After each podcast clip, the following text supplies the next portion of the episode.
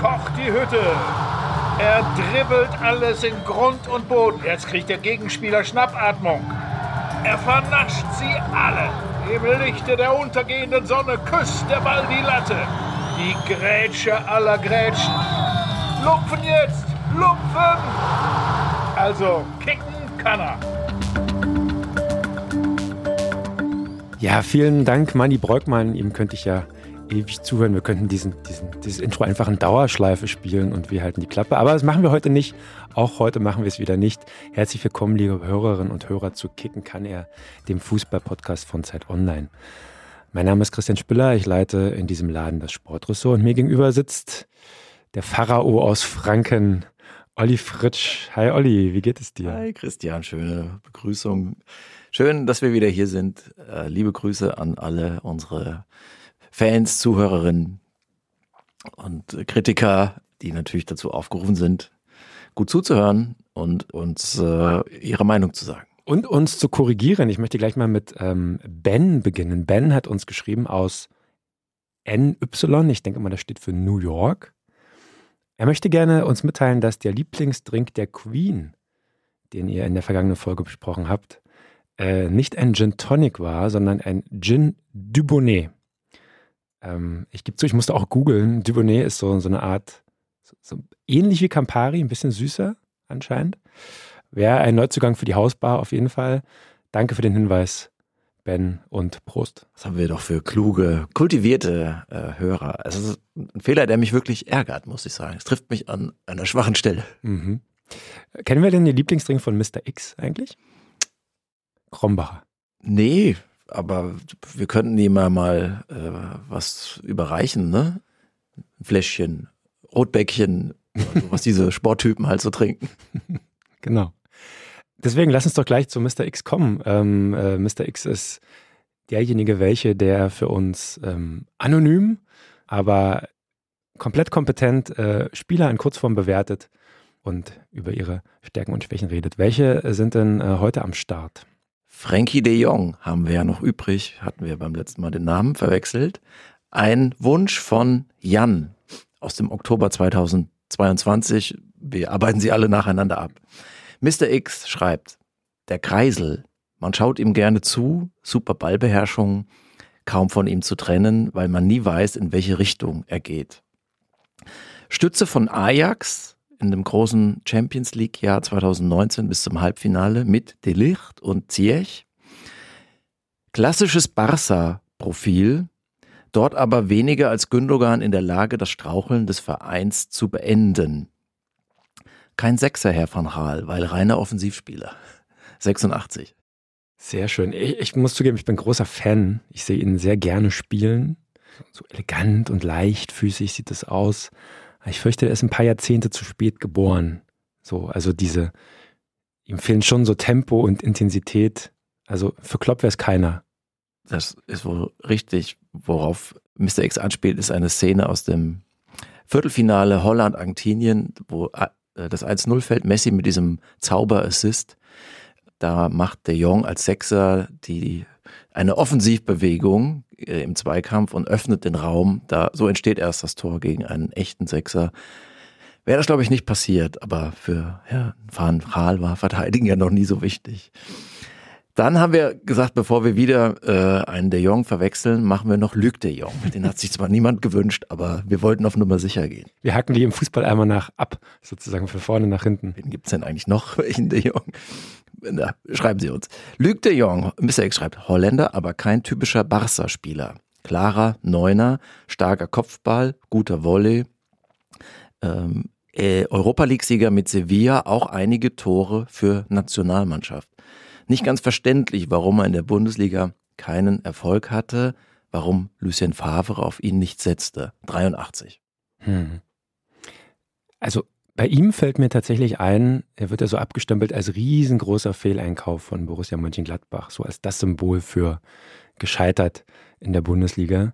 Und dann heißt es ja immer so, der war dann später super erfolgreich, hat total viele Tore geschossen. Ich habe das aber extra, extra mal nachgeguckt, das stimmt gar nicht. Seine Torquote war jetzt in Spanien, da bei Sevilla und auch bei Barca gar nicht so viel besser als, als in Gladbach. Er hat nur in Holland funktioniert und vielleicht ist das dann auch ein Zeichen der Qualität von Lüg.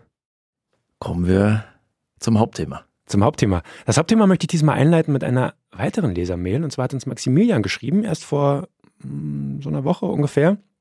Und er schreibt, liebes Team von Kicken kann er, Schrägstrich sie, ich bin seit der ersten Folge über Robert Lewandowski begeisterter Hörer eures Podcasts und wollte euch fragen, ob ihr eventuell mal eine Folge über Mohamed Salah produzieren könnt.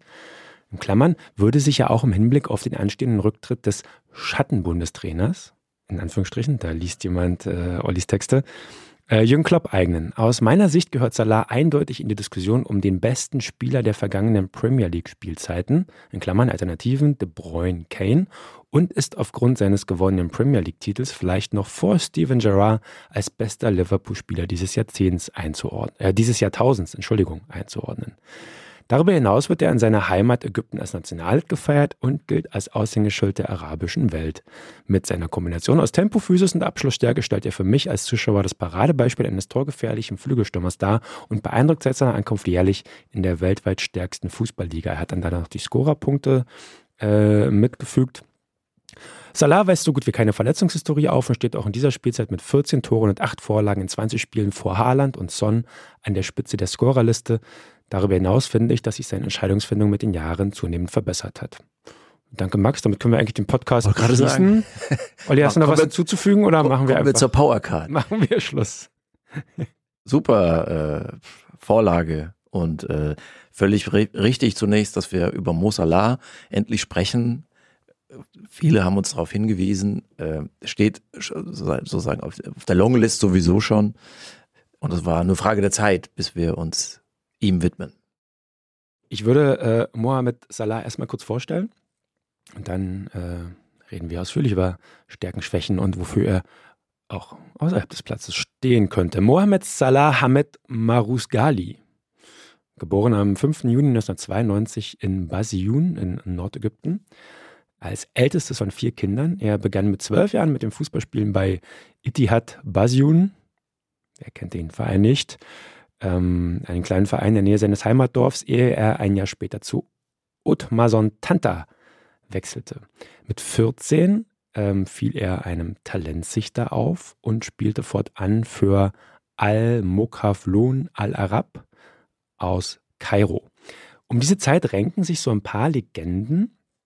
Und zwar ähm, wohnte er relativ weit weg von Kairo, in einem Dorf, äh, so 130 Kilometer. Ich habe es heute extra nochmal auf Google Maps äh, nachgeschaut. Und er selbst erzählte, dass er damals vier bis viereinhalb Stunden für die Fahrt brauchte. Für eine Fahrt. Also fünf Tage die Woche. Um das zu schaffen, ging er nur zwei Stunden zur Schule, von sieben bis neun. Hatte dann so einen Zettel vom Verein, dass er für den Rest des Unterrichts entschuldigt ist, weil er ja Fußball spielen muss.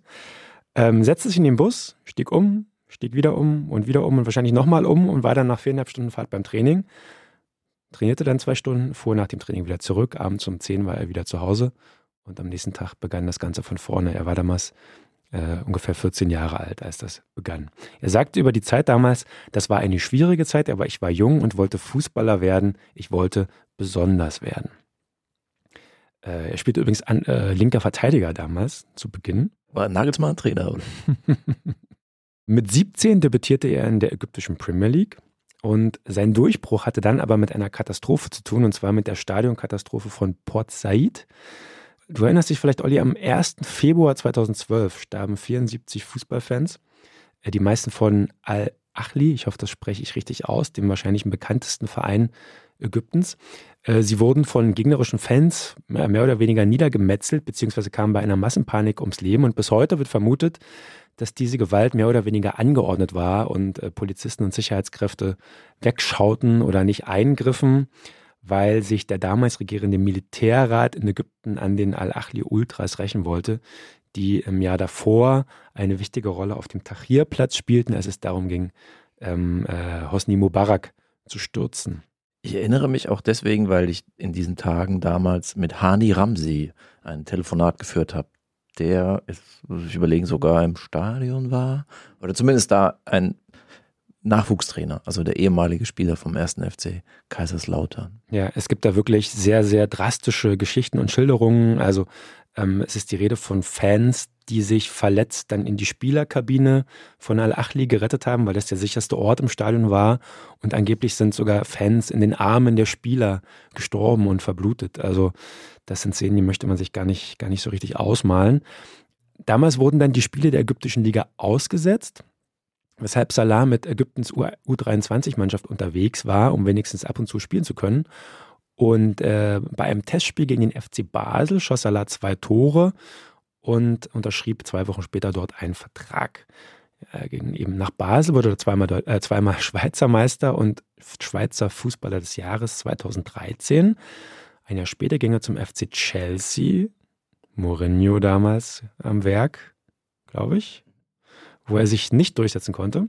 Wurde an den FC Florenz verliehen, wo er viele Tore machte, ging dann zum AS Rom, wo er auch viele Tore machte und wurde dann 2017 vom FC Liverpool verpflichtet für so ungefähr 42 Millionen Euro, damals Liverpool, Liverpools Rekordtransfer. Seitdem ist er dreimal Torschützenkönig der Premier League geworden, nämlich 17, 18, 18, 19 und 21, 22. Gewann die Champions League, wurde Clubweltmeister und gewann den UEFA Cup. Wurde auch zweimal Meister in England, ähm, wurde Afrikas Fußballer des Jahres auch zweimal. Und bis heute ist eigentlich verwunderlich, dass er bei der Wahl zum Fußballer des Jahres oder zum Ballon d'Or nie über den dritten Platz hinauskam. Ich glaube, er fand das auch nicht so toll. So.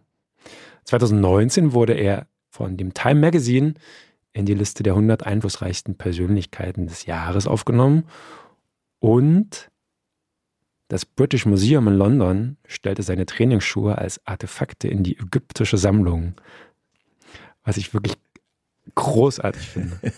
Um Mossala rangen sich noch viele andere Geschichten. Ähm, wir werden später noch drauf kommen, aber das war erstmal in Kurzform der Ägypter Mohammed Salah. Die Szene, mhm. für die er steht, wir haben uns diesmal für den Torjubel äh, entschieden. Den sogenannten Sushut, eine, ein Gebetsritual aus dem Islam. Und Mossala hat ihn schon einige Male auf den Rasen gelegt nach seinen Toren. Ja, eigentlich immer nach jedem Tor, oder? Deutet er das an zumindest? Hm, das glaube ich jetzt nicht. Das ja. ist nach jedem, ist auch nicht nach jedem Tor möglich. Warum gerade das? Es ist natürlich ikonisch. Es hat so vorher, glaube ich, noch nicht gegeben, dass ein Spieler das so immer wieder äh, tut. Sozusagen die Unterwerfungsgeste aus dem islamischen Gebet, wo sieben Körperteile nach der reinen Lehre den Boden berühren gibt es auch Poster und Icons von ihm. Und warum die Szene? Weil Mo Salah die Identifikationsfigur für viele Muslime in der Welt ist.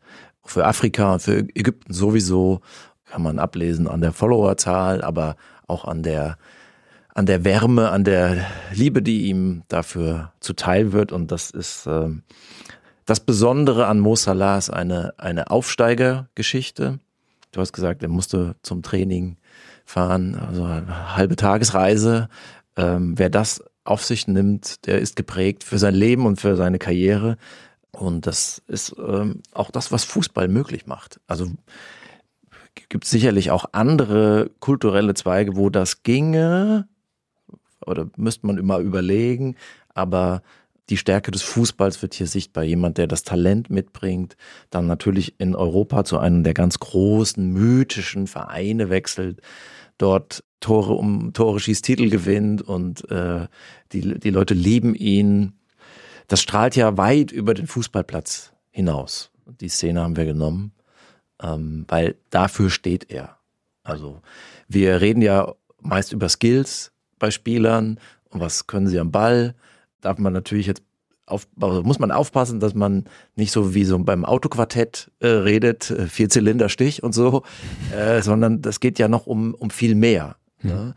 Aber klar wollen wir sicher heute auch mal über sozusagen die Fußballanalyse betreiben und gleichzeitig aber äh, den Schwerpunkt auch darauf setzen oder den Ton so setzen, dass es hier um äh, eine Geschichte wie sozusagen Märchen aus Tausend einer Nacht. Oh, ich hatte, ich hatte gefürchtet, dass du diesen, diese Phrase heute unterbringst. Toll. Es klingt ja so platt, aber ich glaube, in dem Fall kann man wirklich sagen, er ist mehr als ein Fußballer. Trotzdem würde das natürlich nicht funktionieren, wenn er nicht auch gut Fußball spielen würde. Ja, das bedingt sich ja. Ähm, deswegen würde ich sagen, lass uns doch zuerst einmal wirklich in alter Tradition dieses Podcasts äh, auf seine Stärken und Schwächen schauen, äh, wenn wir über Mo Salah reden. Was fällt dir auf, was kann er besonders gut und was nicht? Super Tripling. Aus dem Stand heraus kann er sich an zwei, drei, vier Spielern vorbeischlängeln. Gibt es äh, wahrscheinlich berühmteste Tor oder beste Tor von ihm gegen Manchester City, wo er vier bis fünf hellblaue äh, Verteidiger so, im 16er ausspielt und dann mit seinem schwachen rechten Fuß in die lange Ecke schießt. Also gegen einen starken Gegner sowas zu machen, ist ja nochmal äh, eine, eine andere Kategorie. Ähm, er hat einen super Schlenzer in die lange Ecke, so Robben, aber noch variabler, nicht nur aus der Ferne und fest, sondern so mit, mit Gefühl und Präzision in die lange Ecke mit seinem linken Fuß. Er ist oft in Situationen, wo man denkt, er legt sich den Ball jetzt hier ein bisschen zu weit vor oder ist zu weit entfernt vom Ball. Man denkt, man verliert, er verliert ihn jetzt gleich. Vielleicht, weil er auch so ein bisschen Tempo erstmal rausnimmt und er findet dann aber doch den Weg und weil er so einen sauschnellen ersten Schritt macht und auch einen oft einen super ersten Kontakt hat.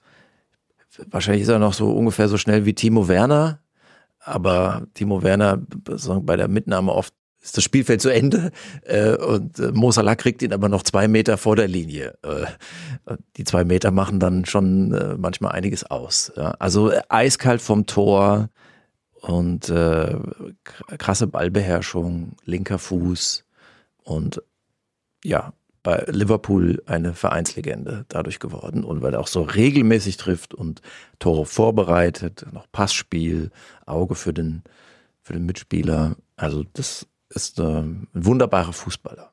Ich finde interessant, dass es ja einen Unterschied gibt zwischen schnell und schnell. Also du hast gerade schon Timo Werner reingeworfen. Schnelligkeit ist ja nicht alles. Also Usain Bolt ist auch schnell und ist jetzt kein Spitzenfußballer.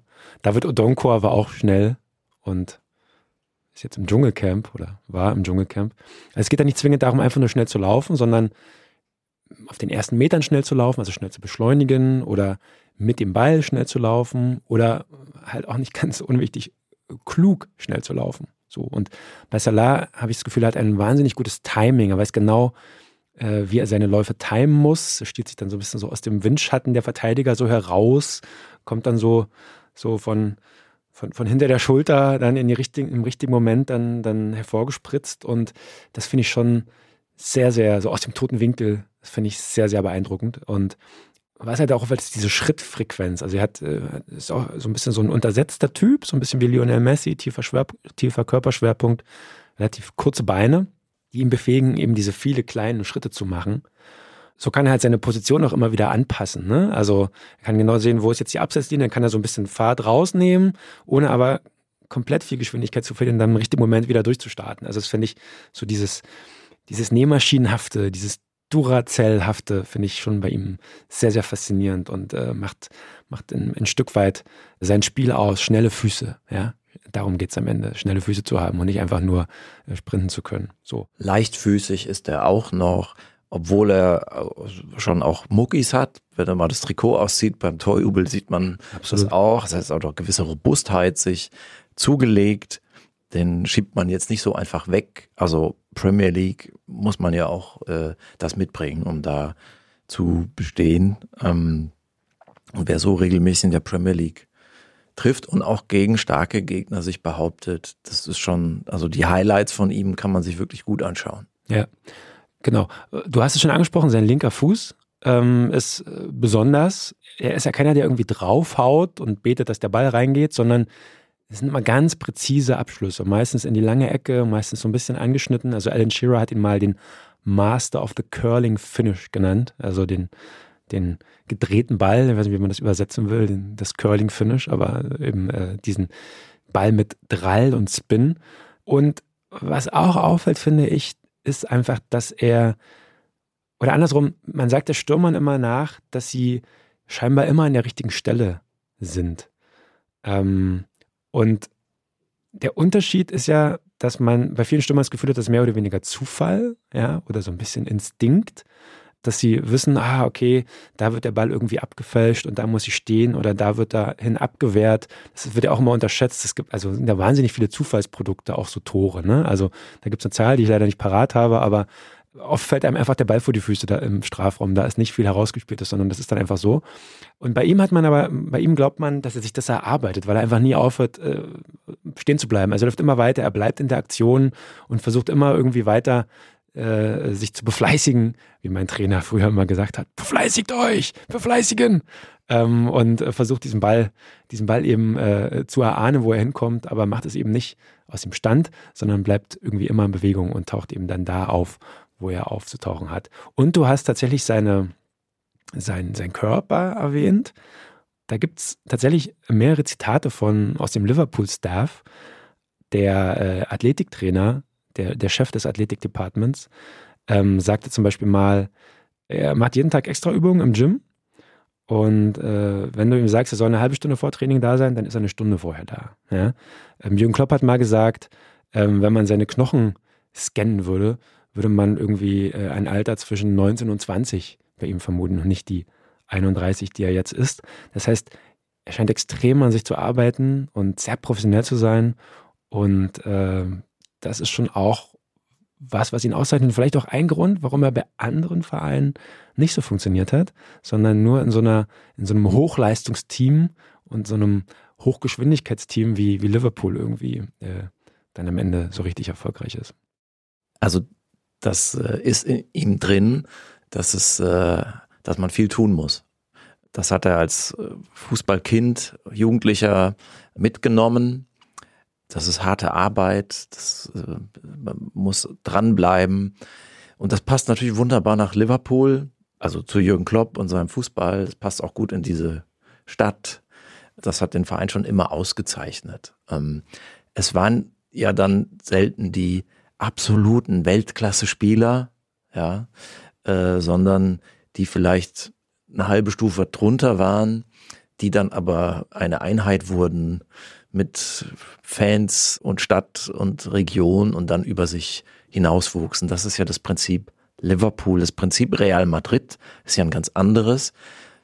Das sind die Genies, die es auch, die auch mal fünf gerade sein lassen. Also Benzema ist jetzt kein fleißiger Spieler in dem Sinne, muss ich auch schon zusammenreißen. Oder als er noch bei Real Madrid war, musste er sich zusammenreißen.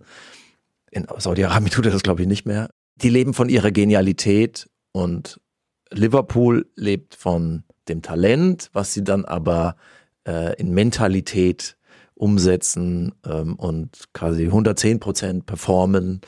Ähm, das passt zu dem Verein. Und so ist auch diese auch sozusagen die, die, die Spieler dort veranlagt. Äh, und Mo Salah ist dafür das, das beste Beispiel. Das, das gehört zur Analyse dazu. Es ist jetzt kein, hat jetzt nicht das Supergehen von Mbappé oder von Ronaldo oder Messi. Also da fehlen zehn Prozent. Ähm, oder meinetwegen auch Van Nistelrooy oder so ein Stürmer, der, egal wo er aufschlägt, sofort eine Rolle spielt, gesetzt ist. So Salah musste, musste Umwege gehen. Er äh, hat dann äh, bei Chelsea hat es nicht funktioniert, dann ging er nach Italien, also in eine so eine etwas langsamere Liga, um dann von Klopp, ja, das, das ist natürlich großer Verdienst von Klopp, dann entdeckt, erkannt, gefördert zu werden. Äh, dann hat er dann wahrscheinlich auch durch das Wohlempfinden, was er da gespürt hat, durch den Trainer und den Verein, ähm, dann quasi äh, ja, seine Karriere hingelegt, die alle, alle verzaubert. Also macht es eben trotz diesen leichten Abzügen, zählt man ihn zurecht zu den Superfußballern der, der Gegenwart oder der letzten zehn Jahre und hat ja auch entsprechend viel gewonnen. Maximilian, der Hörer, der uns äh, gebeten hat, über Mosala zu reden, ähm, hat äh, eine Statistik mitgeschickt. Ähm, und zwar die ähm, äh, Spiele, Tore und Assists von Mosala verglichen mit Harry Kane in den letzten sechs äh, Premier League Jahren. Und ähm, am Ende steht, äh, stehen für Mosala 218 Spiele, 137 Tore, 62 Assists. Das ist eine Scorerquote von 0,5 9-1. Also fast in jedem Spiel ein Tor geschossen oder eins vorbereitet. Bei Harry Kane ist es ähnlich, 204 Spiele, 135 Tore, aber nur 35 ist es. Das ist schon deutlich weniger. Er hat eine Quote von 0,83. Und wenn man sieht, wie Harry Kane jetzt die Bundesliga zusammenschießt, es sei denn, es geht gegen Leverkusen, dann ähm, fragt man sich ja auch, wie würde Mo, Mo Salah hier eigentlich funktionieren? So. Und ähm, und da möchte ich auch eine, eine, die, die Frage von, von Maximilian äh, nochmal weiterreichen, denn er hat, mich, er hat uns auch geschrieben, mich persönlich würde vor allem interessieren, wie ihr als Experten seine Schwächen, fehlender rechter Fuß, Ballführung wirkt manchmal etwas unkonventionell und den Faktor Autonomie, also profitiert Salah bzw. Seine, seine Stärken vom System des FC Liverpool einschätzt. Also mich interessiert vor allem der, der allerletzte Teil. Ist Mo Salah wie gebacken für Jürgen Klopp? Ja, super Frage von unserem Hörer. Ich kann ja nur im Kopf nicken. Also bloß nicht den Verein wechseln. Bloß nicht den Fehler machen von Manet oder Coutinho, also zwei Liverpooler Topspielern, die dann Bayern München, der eine über den Umweg Spanien, Bayern München und dann quasi ausrangiert wurden. Also Manet ist jetzt nach einem Jahr dann Fall für Saudi-Arabien. Das war so Zweitverwertung. Coutinho ist sogar noch vorher gewechselt. Vielleicht war Coutinho sogar der Beste, hatte die besten Füße von Liverpool, hat es dann aber woanders nicht geschafft, auch weil die Vereine vielleicht nicht wussten, was sie mit ihm vorhaben. In München war das zumindest der Fall und ist jetzt nicht Teil der Legende von äh, Liverpool und steht da in der Valhalla oder wie auch immer die das nennen. Ähm, Mané ist das ja noch, er hat ja noch alles mitgewonnen und Salah sollte in Liverpool bleiben. Natürlich würde er auch woanders auffallen. Ich meine, Manet hat auch für Bayern ein paar gute Spiele gemacht. Aber die Rolle, die er da hat, äh, wird er nirgendwo anders mehr einnehmen können. Und ähm, das wäre schade, wenn das irgendwie jetzt dann so, also wir reden ja über Bayern München, ne, nehme ich mal an. Also wenn er die Bundesliga wechselt, kommt ja eigentlich mhm. nur Bayern München in Frage. Und da ist jetzt gerade so eine Phase erreicht, wo man sagt, der Verein macht die Spieler eher schlechter. Also man kann ja auch sagen, Harry Kane trifft viel, aber jetzt gewinnt er auch hier nichts, möglicherweise, also hier in Deutschland. Und ich frage mich schon mal, ob, ob er sich nicht jetzt fragt, wo bin ich hier gelandet? Äh, da wird ein Verein elfmal Meister und dann sagt man, okay, komm, ich brauche mal so einen blöden nationalen Meistertitel, geht nach München und hui, ist erstmal erschrocken über die Spielkultur, die hier herrscht, glaube ich. Ja, aber kann man das nochmal in ein paar Sätzen zusammenfassen, wenn wir über Klopp-Fußball reden? Und ich finde, wir sollten irgendwann auch mal eine Folge über Jürgen Klopp machen. Aber wieso passt das so gut zusammen? Also worum geht es dann bei Mossala und dem Klopp-Fußball? Ist es, ist es diese Schnelligkeit? Ist es diese Intensität? Ist es dieses Dranbleiben? Diese, diese, diese Work Ethic, ähm, die man immer, die man immer hat? Also das, ich, ich sehe dich nur nicken. Hm da sind wir schon relativ nah dran, oder? Ja, also Klopp hat ja, ist, ist ja genau an der richtigen, im, genau im richtigen Verein. Also das war schon in Dortmund so. Also das ist ja nicht Bayern München, es ist nicht Real Madrid. Ich weiß nicht, ob Klopp dafür die, die perfekte Lösung wäre. Ich glaube, Klopp würde überall irgendwie ankommen mit seiner Art und auch seiner Kompetenz aber es ist ja nicht Ancelotti und es ist nicht Guardiola oder vielleicht Alonso und so. Also die ganz feinen Fußballer, der ganz feine Fußball, sondern es ist Volldampf. Es ist Konter, es ist Leidenschaft, es ist nicht mal unbedingt Taktik, sondern es ist eine Einheit, die die, die, die setzen sich zusammen äh, in, und schließen sich ein in der Kammer und äh, schwören sich einen Bund fürs Leben. Und so spielen die Fußball. Ist das eigentlich dein Ding? Magst du das? Also der Klopp nennt das ja Heavy Metal Fußball. Ich weiß, äh, treue Hörer dieses Podcasts wissen, du bist musikalisch eher anders unterwegs. Kannst du damit was anfangen, mit dieser Art Fußball zu spielen? Hey, auf meiner Hochzeit lief Motorhead und ACTC. Oh, das, da muss ich schon ein paar Getränke gehabt haben. Das. Total es darf auch mal härter sein. Also Fußball muss nicht nur, ja, irgendwie die kleine Nachtmusik, ähm, sondern äh, ja, auch mit drei Akkorden kommt man auch mal, rockt man auch das Stadion. Und Liverpool äh, hat in seiner Hochphase ja die Leute mitgerissen. Und die Spiele gegen City beispielsweise waren ja auch Duelle zwischen zwei ganz unterschiedlichen Stilen, oft hat man gedacht, City ist total überlegen und dann waren aber zwei Szenen dabei und dann stand es plötzlich 2-0 für Liverpool, ne? weil die halt so einen Schlag haben und so an sich geglaubt haben. Also das äh, ist ja das, was das Spiel ausmacht, dass man auf verschiedene Arten zum Erfolg kommen kann. Man muss aber sagen, es ist, dieses Modell Klopp ist dann halt ein bisschen anfälliger. Klopp braucht immer zwei Jahre Anlauf, das war auch schon in Dortmund so. Dann gibt es einen Peak, ähm, das ist wie so eine Glaubensgemeinschaft, die sind dann unschlagbar, führen schon 2-0, bevor sie auf den Platz gehen. Äh, und dann geht es aber ein bisschen bergab. Das hat man jetzt auch in Liverpool so. Jetzt geht es aber wieder bergauf. Ich sagen, also jetzt äh, kann man nicht meckern, ne? Die spielen wirklich einen äh, guten Ball und einen sehr erfolgreichen Ball. Frag, frag mich mal, wie ich den Klopp-Fußball finde. Christian. Richtig geil. Bühne okay, frei weiter. Dich. Nee, richtig geil. Fertig. Ein Punkt, also sagen, muss sich den Punkteschnitt dann mal anschauen über die Jahre. Ne? Also der ist, Guardiola hat halt einfach 0,25 mehr und so, ne? Weil es dann einfach auf einer taktisch höheren äh, Ebene ist. Ähm, dafür hat äh, Liverpool mehr so Eskalationspotenzial. Es, die haben dann so Ausschlag, wo man sagt, jetzt ist äh, gegen die nichts gewachsen. So, jetzt, fällt, jetzt fällt in den nächsten fünf Minuten fallen zwei Tore. Ja, genau. Und man schläft weniger schnell ein. Ne? Also Einschlafen ist ein großes Thema in unserem Podcast, haben wir ja gelernt. Und äh, das fällt bei, bei Guardiola dann schon leichter, also mir zumindest, als, äh, als bei Jürgen Klopp Fußball. Aber das ist natürlich. sind beides offensive Fußballstile. Auf verschiedene Art. Es ist ja nicht Mourinho hinten rein, das ist vielleicht Einschlafen. Also City ist immer die Mannschaft mit den meisten Toren in der Premier League. Also das ist ja das, was man eigentlich sehen will. Aber es ist auch Geschmacksfrage und äh, äh ich kann mich für beides äh, er erwärmen. Gut, dass wir drüber geredet haben. Ähm, ich freue mich auf die Klopp-Folge oder auf die Pep-Folge, je nachdem. Ja, Trainer-Podcast, das wird mal Zeit. Ja. ja. Coachen kann er. Ich würde gerne auf einen anderen Aspekt äh, zu sprechen kommen, den wir schon am Anfang erwähnt haben. Ich muss ja zugeben, dass ich englische Fankultur verehre, auch wegen der Fangesänge. Und äh, also gerade während sich das bei uns in unserem Stadion viel zu oft so auf Schalalalala und Ole Ole Ole beschränkt, bekommen dort in England eben oft Spieler so ihre eigenen Songs. Zum Beispiel den hier.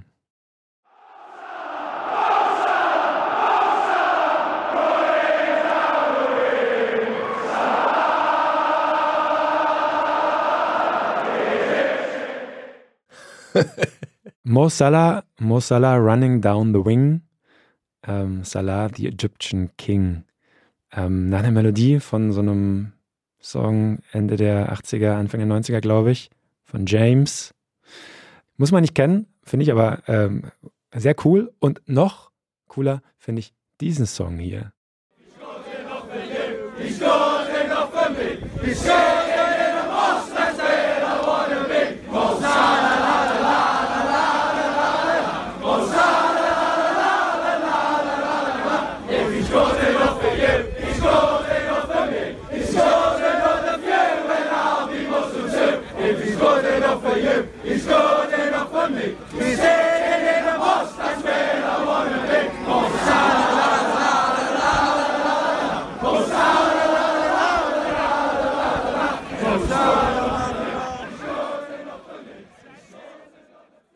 Die Key-Zeilen sind hier: If he scores another few, then I'll be Muslim too. He's, get, he's sitting in the mosque, that's where I wanna be. Also, wenn er noch ein bisschen öfter trifft, wäre ich auch zum Moslem. Er äh, sitzt in der Moschee, dort will ich auch sein. Ähm, reimt sich im Deutschen jetzt nicht. Aber ist natürlich ein sehr, sehr interessanter Text, weil er mit dem zu tun hat, was man den Salah-Effekt nennt. Und zwar gab es vor einigen Jahren eine Studie, des Immigration Policy Lab der Uni Stanford, die herausgefunden hat, dass seit der Verpflichtung von Mo Salah im Jahr 2017 die Zahl schwerwiegender Hassverbrechen in der Metropolregion Liverpool um knapp ein Fünftel zurückgegangen ist, also Hassverbrechen gegen äh, Muslime. Zusätzlich haben die Liverpool-Fans nur noch halb so viel antimuslimische Tweets gepostet wie die Anhänger vergleichbarer Vereine. Die Forscher gehen tatsächlich davon aus, weil man auch Vergleichsgruppen hatte, äh, Fans in anderen Regionen des Landes, dass das mit Mo Salah zu tun hatte. Verrückt, oder? Ja, tolle, tolle äh, Geschichte. Also ja, generell eigentlich traurig, dass es überhaupt äh, äh, nötig ist oder es überhaupt Verbrechen und Hate Speech gibt, die, die sich äh, quasi aufgrund, also an, der Religion entzündet. Umso schöner, dass Fußball da ja sozusagen oder der Fußballer einen ja, Übertrag leistet, ne? der irgendwie sich gesellschaftlich auszahlt. Also da zeigt man halt auch, was das Sport irgendwie doch mehr ist als äh, Zirkus. Ähm, und, ähm, ähm, und wahrscheinlich das, was diesen, dieses Spiel eben so fasziniert und äh, auch so wichtig macht und nicht nur ein rein Unterhaltungs, ein reines Unterhaltungsgeschäft ist. Ähm, es geht auch nicht nur um Talente und wer hat jetzt die bessere Technik, so das spielt alles mit rein, aber wenn man über Salar redet, muss man darüber reden oder darf man darüber reden, ähm, weil da zeigt sich der, der Wert von Sport. Also wenn ein Fußballer mit seinem Toren und seinem Auftreten dazu beiträgt, dass es weniger Hate Crime gibt und allgemein einfach dabei hilft, Vorurteile, also rassistische Vorurteile abzubauen. Also großartiger geht es ja gar nicht, oder? Und beeindruckender ist das auch gar nicht. Also welcher andere Gesellschaftsbereich schafft das, frage ich mich. Also da können äh, dann leider die Politiker einpacken und äh, ja, vielleicht gäbe es noch Popmusiker, I don't know irgendwie, aber äh, viel mehr fiel mir da nicht ein. Gandhi oder so hat auch ein Politiker mit von, von großer Ausstrahlung. Das ist jetzt ganz großer, ganz große Schublade. Ich weiß gar nicht, ob man da immer eine Konkurrenz oder ein Ranking erstellen muss, wer jetzt da mehr beitragen kann. Also was Sammy Lee Davis Jr. für die Schwarzen äh, durch seine Musik und seinen Tanz geleistet hat und was er Michael Jackson da mitgegeben hat, ne, ähm, ist auch ähm, von, von, von von hohem Wert und da redet man auch nicht nur über quasi die Qualität seiner Aufführung, sondern es ist eine gesellschaftliche Leistung. Ähm, und Fußball ist eben Teil äh, dieser, es zählt auch dazu und hat auch sowas wie Soft Power und äh, dann ist es wertvoll. Also gerade nochmal als Mannschaftssport, vielleicht nochmal eine andere Komponente noch als jetzt, ähm, als jetzt Einzel. Sportler, was ich, Muhammad Ali, der natürlich der größere Star war.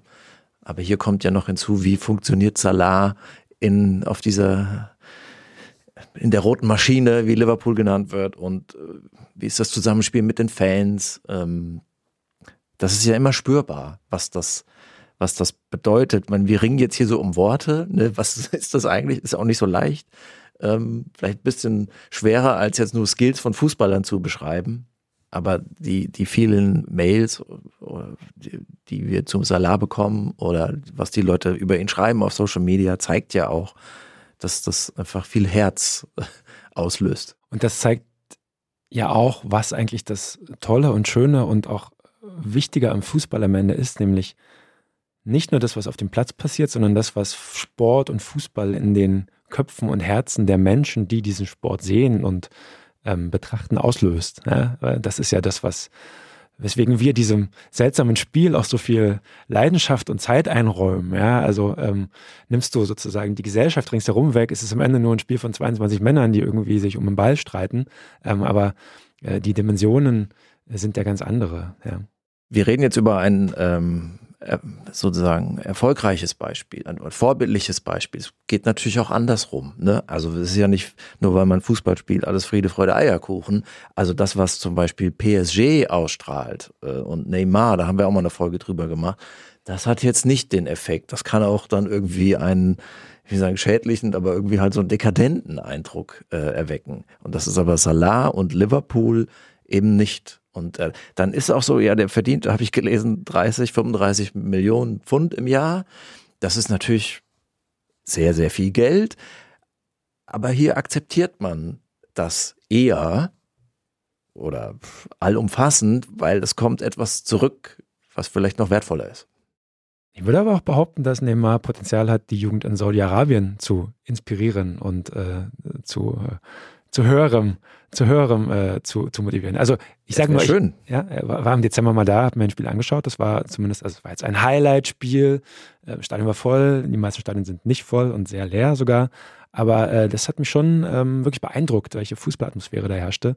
Ähm, das hatte mit Katar, wo ich auch vor ein paar Jahren mal war, dann wirklich gar nichts mehr zu tun, sondern das war schon, äh, fand auf einem anderen Niveau statt. Also es wäre schön, wenn äh, Saudi-Arabien, das ja aus sehr großteils aus jungen Menschen besteht, sich begeistern lassen und auch, dass da Kinder anfangen, Fußball zu spielen, dass das Vereinsleben wächst dass sie ihr Talent ausbilden können, dass sie ja zweifellos genauso haben wie alle anderen äh, Erdteile oder Länder. Ich weiß nur nicht, ob das im, im Sinne desjenigen ist, der das Ganze finanziert. Ja, zumindest sagen sie, dass es so ist. Ja, wer weiß, ob es stimmt, klar. Ja. Sagen, müsste man darüber reden oder könnte man darüber reden, dass Fußball auch eine demokratische Wirkung haben kann. Ne? Also gerade wenn er in Vereinen verankert ist, was er überall auf der Welt sein muss, damit das funktioniert. Zumindest gibt es noch kein gegenteiliges Beispiel. Wie es halt jetzt ist, der König schenkt dem Volke. So ist das gedacht. Das hat dann schon sozusagen von der, vom Ansatz her ist das eher dann so Brot und Spiele. Ähm, wenn es dann aber Fuß fasst in der breiten Mitte der Gesellschaft, dann wird Fußball stark. Deswegen ist er Volkssport. Ähm, das ist auch in Ägypten so, ohne dass ich jetzt die Details kenne. Nur da kann er auch gut und groß werden. Das könnte ein Risiko sein für den Scheich. Absolut, absolut. Lass uns bei Ägypten bleiben, bevor wir zu äh, weit abschweifen. Ich würde an dieser Stelle gerne mal einen echten Experten zu Wort kommen zu lassen, und zwar meinen Neffen David. Der wohnt nämlich in Kairo zusammen mit seinen zwei Brüdern und seinen Eltern, also wohnt er nicht alleine. Äh, mein Bruder arbeitet dort und David hat das hier zu Mosala zu sagen. Was ich zu sagen habe zu Mosala, ist, dass er schnell ist, gut dribbeln kann. Ich habe ihn ja auch schon mal live im Stadion gesehen, aber da war er leider nicht so gut. Und was ich auch cool finde, ist, dass er in jedem zweiten Plakat hier ist und dass wir in dem Land sind, wo er herkommt. Also Stichwort jedes zweite Plakat. Das ist tatsächlich nicht übertrieben. Also ich war auch in Kairo vor äh, einiger Zeit und man sieht wahnsinnig viele Graffiti, Sticker, Plastikspielzeug, so Murals, wie ich sie sonst nur aus Neapel oder Buenos Aires kenne, wo man dann äh, Diego Maradona huldigte. Und vielleicht ist dieser Maradona-Vergleich da gar nicht so falsch, denn dieser Mo Salah ist ja wirklich ein absoluter Volksheld für die Ägypter. Und ähm, äh, viele sagen, es liegt daran, dass er eben einer von ihnen ist, einer sozusagen ein, ein einfacher Mann aus dem Volk, wenn man so will. Ähm, in Ägypten gibt es so eine Oberschicht, sozusagen die Elite rekrutiert sich immer wieder aus sich selbst und viele Menschen, die Geld haben oder anderweitig erfolgreich sind, stammen eben aus dieser, aus dieser Oberschicht. Und das ist halt bei einem Fußballer, in dem Fall beim Musala, anders. Und deswegen wirkt er da quasi klassenübergreifend, generationenübergreifend sowieso. Und deswegen sehen wahnsinnig viele Leute zu ihm auf. Es gibt das Gerücht, ich konnte es nicht überprüfen, aber es gibt das Gerücht, dass bei der Präsidentschaftswahl 2018 etwa eine Million Leute Mossala gewählt haben, obwohl er gar nicht auf dem Stimmzettel stand. Damit äh, hatte er vier Prozent der Wählerstimmen und mehr als der Herausforderer des, des, äh, des äh, Regierenden damals. Also großartig, ja, wirklich großartig. Ähm, so eine Verbindung eines Landes, eines Volkes zu seinem Ausnahmesportler, ich glaube, da muss man lange suchen auf der Welt, dass man das nochmal findet. Fußball ist halt der, äh, der Sport, der populärste Sport der Welt. Und wenn da einer unter den Top 3 der Welt ist, ist das natürlich herausragend. Ägypten ist jetzt ja kein Land, was bei einer Fußball-Weltmeisterschaft je schon eine große Rolle gespielt hätte. Komischerweise ist es, glaube ich, der Rekord-Afrika-Cup-Sieger oder einer, der die Trophäe am, mit am öftesten gewonnen hat, aber bei einer WM sich sehr selten qualifiziert hat. Hab, dafür habe ich keine Erklärung. Vielleicht haben Sie eine, liebe Hörer. Bei der letzten WM-Quali war es tatsächlich Mo Salah, der den entscheidenden Elfmeter verschossen hat. Gegen den Senegal, glaube ich, wurde er ge geblendet von Laserpointern und äh, hat, dann, hat dann nicht getroffen. Tragisch schon fast. Ich finde, jetzt ist der richtige Zeitpunkt für unsere Top 5, Olli. In unserer Top 5 äh, wollen wir diesmal die fünf besten muslimischen Fußballer ranken. Genau. Ich bin gespannt. Möchtest du mal anfangen? Platz 5 Ilkay Gündoğan, Kapitän der deutschen Nationalmannschaft. Wir wissen nicht, wie wir die Grenzen gesetzt. Also mu muss man praktizierender Muslim sein oder ähm, reicht es, wenn man einfach nur das Moscheesteuer, die es nicht gibt? ich habe keine Kriterien sozusagen, außer okay. dass, dass sie sich äh, zur muslimischen Gemeinschaft zählen und das wahrscheinlich auch in einem Pass steht. Mhm. Ja, cool. Ich habe die Nummer 5, Said al-Uwairan. Spielte 75 Mal für Saudi-Arabien und machte ein Wahnsinnstor bei der WM 94 gegen Belgien. Du erinnerst dich, so ein Solo von der Mittellinie. Maradona-esk quasi. Äh, dieses Tor wurde bei der Internetabstimmung der FIFA zum WM-Tor des Jahrhunderts, wurde es immerhin auf Platz 6 gewählt. Und Uwe Iran wurde Asiens Fußballer des Jahres und 93, also ein Jahr vorher, auch Welttorjäger. Guck dir das Video mal an. Muss ich mir anschauen, ja. Wir verlinken es in den Show Notes. Auf vier Franck Ribéry, ein Konvertit. Gibt noch einige andere, Thierry Horry. Steht doch bei mir auf der vier. Hm, gut. Äh, sein muslimischer Name lautet Bilal Yusuf Mohammed. Drei Mesut Özil, schon in einigen Rankings aufgetaucht. Hören Sie die Folgen nochmal an, die wir zu ihm gemacht haben. Mhm. Auf meiner drei ist äh, Mo Salah. Hören Sie sich diesen Podcast an. ich habe ihn jetzt nicht dabei, ja, äh, weil ja. wir ihn schon genug gewürdigt haben. Auf zwei Karim Benzema. Gibt es auch schon eine Folge zu? Er steht auch bei mir auf der zwei. Tatsächlich. Ja, also, äh, wahrscheinlich auch dieselbe Eins. Nee. Bei Benzema ja interessant, dass man ihm äh, Verbindung zur, zur Muslimbruderschaft unterstellt mhm. hatte äh, in Frankreich. Er hat das strikt von sich gewiesen und sagte aber auch jetzt, als er nach Saudi-Arabien gegangen ist, er freut sich drauf. Also er freut sich drauf, in einem muslimischen Land zu spielen, dort sein Glauben leben zu können und äh, vielleicht ja glaubwürdig bei ihm, dass er da irgendwie äh, zumindest am Anfang äh, sich wohlgefühlt hat. Äh, jetzt äh, sieht es ja anscheinend anders aus. Auf der Eins? Sidan. Bei dir auch? habe ich mir gedacht, nee, ich habe tatsächlich Ösel auf die Eins. Äh, von ihm gibt es Bilder in dem traditionellen weißen Gewand vor der Kaaba, dem, dem zentralen Heiligtum des Islam. Ähm, das fand ich sehr beeindruckend damals, äh, weil es so ein völliger Clash der Welten war. Dort, also damals war er noch mittendrin im europäischen Fußballbusiness, noch nicht der Outlaw oder Paria, der er jetzt ist, sondern ja, quasi hatte diese schillernde Fußballwelt hier und dann diese extrem religiöse, fast asketische Pilgerwelt auf der anderen Seite. Das hat in meinem Kopf erstmal überhaupt nicht zusammengepasst. Deswegen hat mich das sehr beeindruckt. Wir wollen ja auch damit gar nichts Großes sagen. Ne? Also uns ist das ja völlig egal, welche, woran man glaubt, welcher Glaubensgemeinschaft oder ob man ohne auskommt. Ähm, das äh, hat ja mit den fußballerischen Qualitäten nichts zu tun. So eine reine Spielerei. Aber wenn man sich mal anschaut, wer das sozusagen alles ist, wer auch beim WM-Titel Deutschland 2014 muslimischen Glaubens ist, dann kommt man schon auf eine Liste von äh, großartigen ja. Fußballern. Meinst du, man könnte das missverstehen? Sind wir hier zu naiv und äh, reden über Religion und Leute? Nö, aber sozusagen, vielleicht könnte ja jemand so sein, dass auf die Idee kommt, dass wir hier so Unterschiede betonen wollen oder so. Das äh, ja. ist ja aber auch gar nicht so unser, also gar nicht mein Spezialgebiet. Äh, ich habe nur gelesen, Sidan ist so ein, also praktiziert, ist kein praktizierender Muslim, aber äh, das hat für mich jetzt keine Rolle äh, gespielt, deswegen ja. nur die reine fußballerische Qualität äh, äh, okay. ausgewählt. Ja, dann kommen wir zum Abschluss zu unserer Abschlusskategorie. Die Powercard. Olli, in unserer Powercard bewerten wir äh, die Spieler, die wir besprechen, in den vier Kategorien Talent, Performance, Balance und Autonomie auf einer Skala von 1 bis 100. 1 schwach, sehr schwach.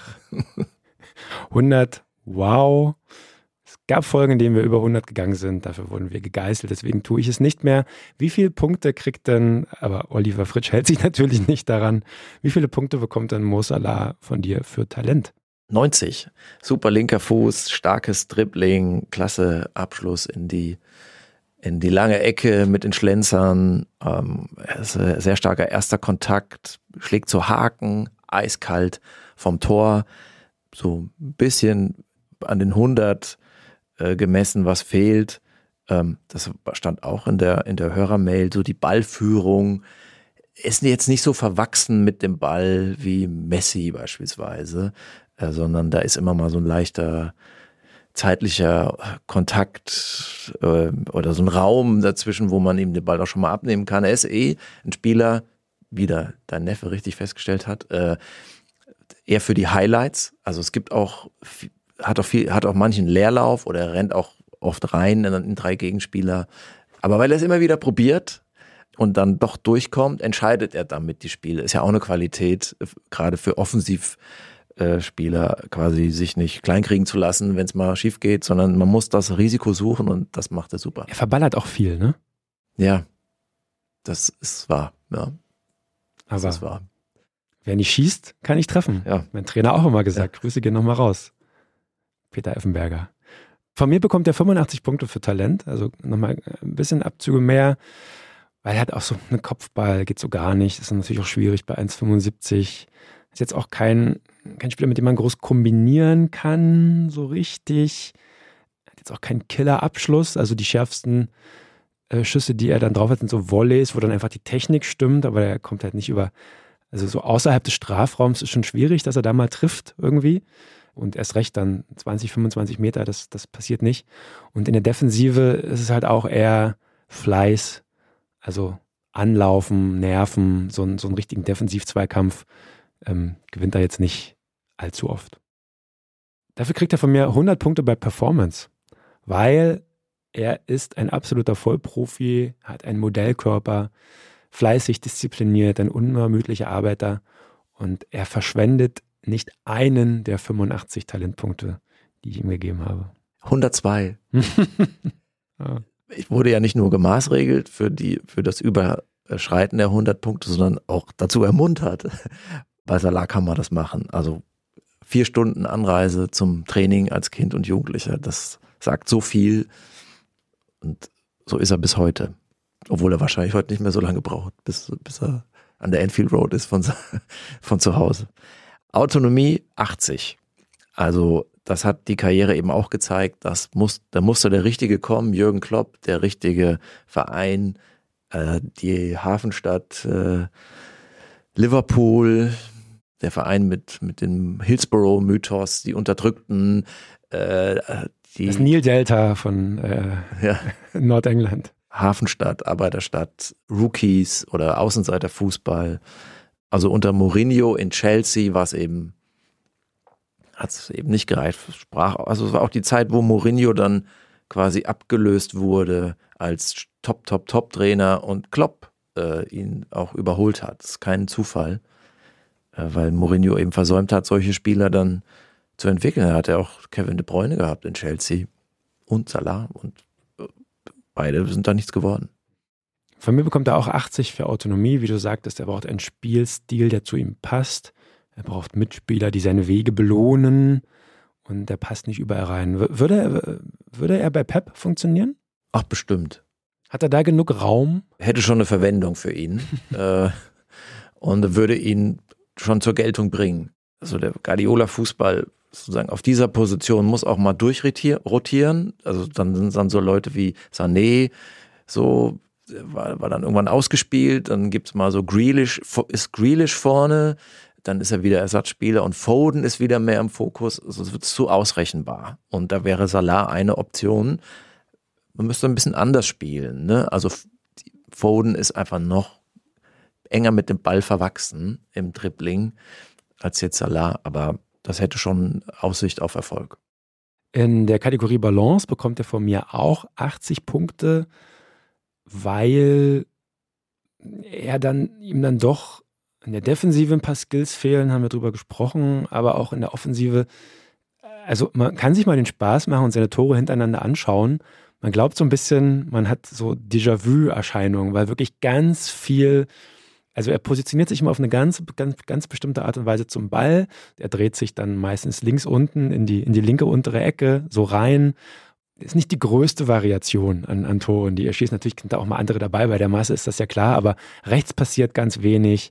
Ähm, er kommt nie von der anderen Seite, also ist da ganz selten anzutreffen.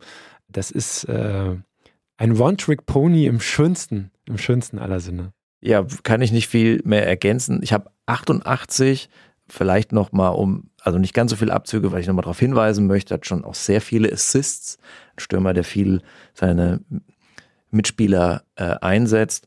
So, was ihn ausmacht, dass er halt lange warten kann, bis der Torwart liegt und er ist dann aufrecht, er schaut und dann denkt man so, eigentlich ist der Torwart jetzt im Vorteil oder der Abwehrspieler und er chippt ihn da so drüber, Ball kullert auch manchmal da so rein und denkt so, ach, das hätte man doch verhindern können, das Tor, aber es war dann halt Musala. Deswegen 88, insgesamt 90,0.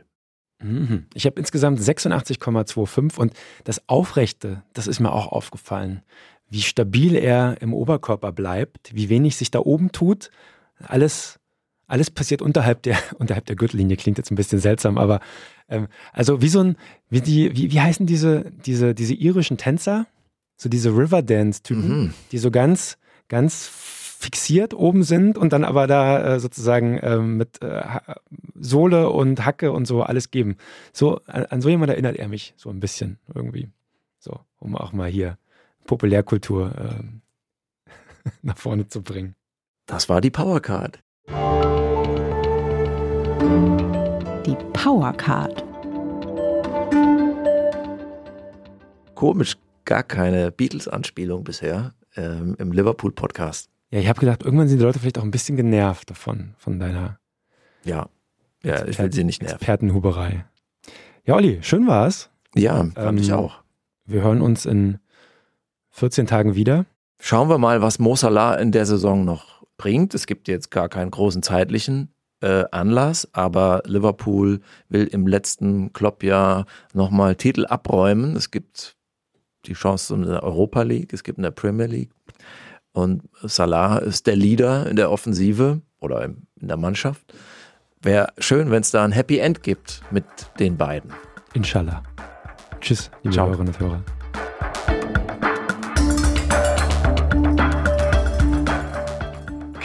kann er.